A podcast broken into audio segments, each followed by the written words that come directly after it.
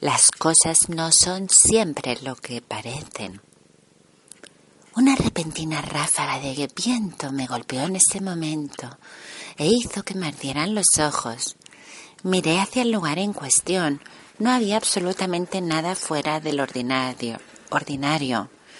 No puedo, no puedo ver nada, dije. Acabas de sentirlo, contestó él. ¿Qué? ¿El viento? No solo el viento, dijo severamente. Puede que para ti sea viento, porque el viento es todo lo que conoces.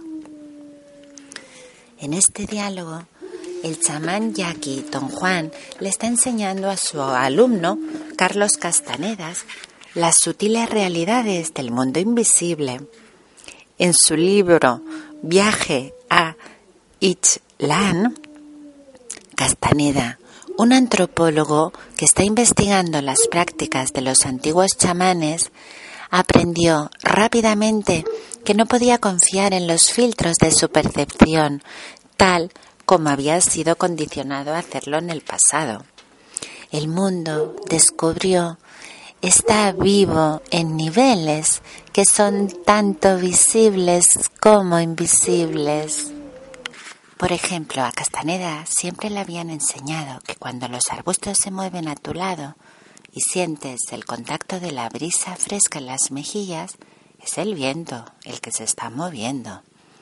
En el ejemplo anterior, el maestro Castaneda le recuerda que solo parece, el maestro de Castaneda le recuerda que solo parece que es el viento, porque eso es lo que conoce. En realidad, Podría ser el viento o la sensación de la brisa acariciándole el rostro. Podría ser la energía de un espíritu que se está manifestando. Castaneda descubrió rápidamente que esta experiencia ya nunca volvería a ser simplemente el viento. Mediante los filtros de la percepción nos esforzamos en hacer que nuestras experiencias amorosas, amistades, finanzas y salud encajen en la estructura creada por las experiencias del pasado. Aunque estas demarcaciones puedan funcionar, ¿qué beneficio nos aportan realmente? ¿Cuántas veces hemos reaccionado ante la vida de una forma que hemos aprendido de otra persona en lugar de basándonos en lo que nuestras propias experiencias nos han enseñado?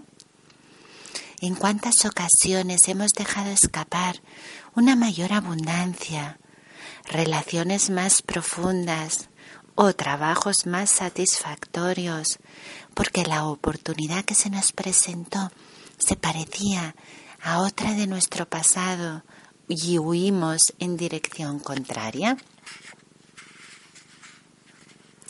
Estamos en sintonía con nuestro mundo. En el contexto de la matriz divina, somos parte de cada brizna de hierba. Somos parte de cada brizna de hierba. Así como de cada roca, en cada arroyo y en cada río.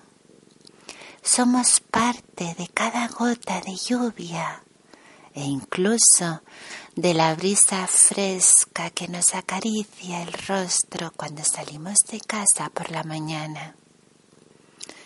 Si nuestro vínculo con todas las cosas de nuestro mundo es tan profundo, tendría sentido que viéramos pruebas de esta conexión cada día de nuestras vidas. Quizás sí veamos de hecho estas pruebas y quizá cada día, solo que no siempre las reconocemos o las percibimos.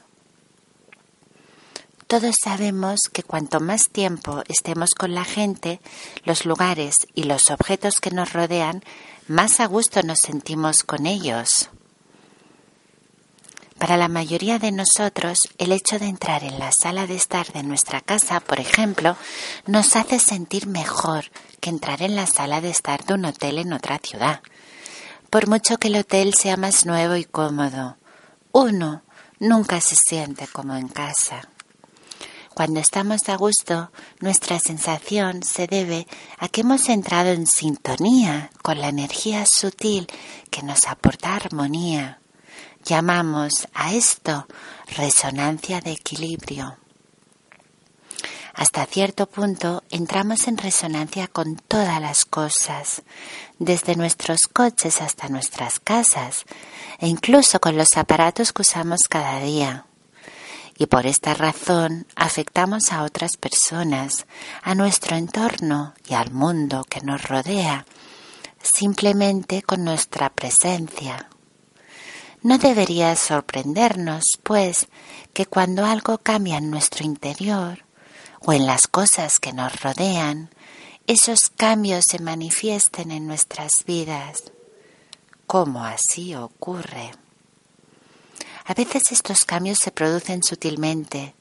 Por ejemplo, yo tenía un coche fabricado en los Estados Unidos que cuando lo vendí en 1995 tenía más de 480.000 kilómetros. Siempre cuidé de mi viejo amigo, un vehículo muy fiable que parecía nuevo y con el que viajé desde las montañas de Colorado hasta las colinas de Napa, en California, y luego de vuelta a la meseta desértica del norte de Nuevo México. Aunque mi coche siempre arrancó y funcionó perfectamente cuando yo estaba al volante, nunca dejaba de estropearse cuando se lo prestaba a otra persona. El vehículo comenzaba a hacer ruidos raros. Aparecía una luz de advertencia en el panel de instrumentos. O simplemente dejaba de funcionar cuando otra persona con un toque distinto intentaba conducirlo. Y, obviamente, cuando yo volvía a ponerme al volante y llevaba el coche al taller, el problema se resolvía solo y desaparecía misteriosamente. Aunque el mecánico me aseguró que estas cosas ocurren todo el tiempo, creo que, después de algunas falsas alarmas con mi viejo Pontiac, el buen hombre comenzó a tener dudas respecto a mí. Aunque no lo puedo probar científicamente, he hablado con suficiente gente como para saber que esta no es una experiencia poco habitual objetos que están tan familiarizados con nosotros como nosotros lo estamos con ellos, parecen funcionar mejor cuando están en nuestra presencia. A veces, sin embargo, nuestra resonancia con el mundo se manifiesta de una forma menos sutil, con un mensaje que es más difícil de pasar por alto, como en el ejemplo siguiente. En la primavera de 1990, yo había abandonado el trabajo que tenía en la industria de la defensa en la ciudad de Denver y estaba viviendo provisionalmente en San Francisco. Durante el día desarrollaba seminarios y escribía mi primer libro y durante la noche trabajaba como orientador. Específicamente ofrecía orientación para una mejor comprensión del poder de la emoción en nuestras vidas. Uno de mis primeros clientes me contó la historia de una relación que representa un hermoso ejemplo de lo profunda y literal que puede ser nuestra resonancia con el mundo. Ella describió la larga relación con el hombre de su vida como una cita sin fin. Durante más de diez años habían estado juntos en una relación que parecía irremediablemente atascada. Sus conversaciones sobre el matrimonio siempre acababan en amargas discusiones, pero no les iba bien cuando estaban separados uno del otro y querían tener una vida juntos. Una tarde mi cliente describió una experiencia de resonancia que fue tan clara y poderosa que deja pocas dudas de que esta conexión con nuestro mundo existe. Hábleme de la semana pasada, le dije, ¿cómo van las cosas por casa? Oh, no va a creer lo que ha sucedido, respondió. Qué semana tan extraña. Primero, mientras mi novio y yo estábamos viendo la televisión, oímos un fuerte ruido en el cuarto de baño y fuimos a ver lo que había sucedido. Nunca adivinará lo que vimos. No creo que pudiera, dije, pero me ha despertado la curiosidad. ¿Qué fue lo que sucedió?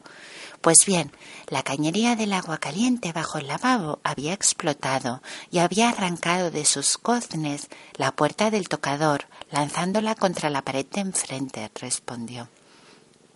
Dios santo, exclamé, nunca he oído nada igual en toda mi vida. Y eso no es todo, continuó. Hay más. Cuando fuimos al garaje para sacar el coche, había agua caliente por todo el suelo.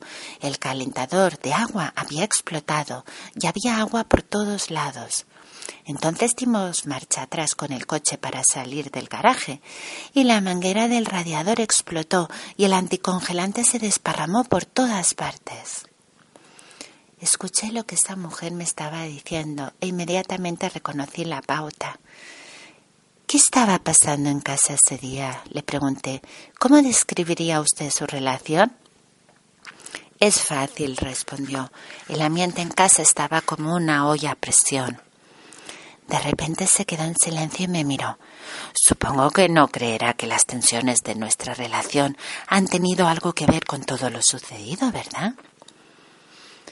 En mi mundo, contesté, tienen todo que ver con lo que ha sucedido.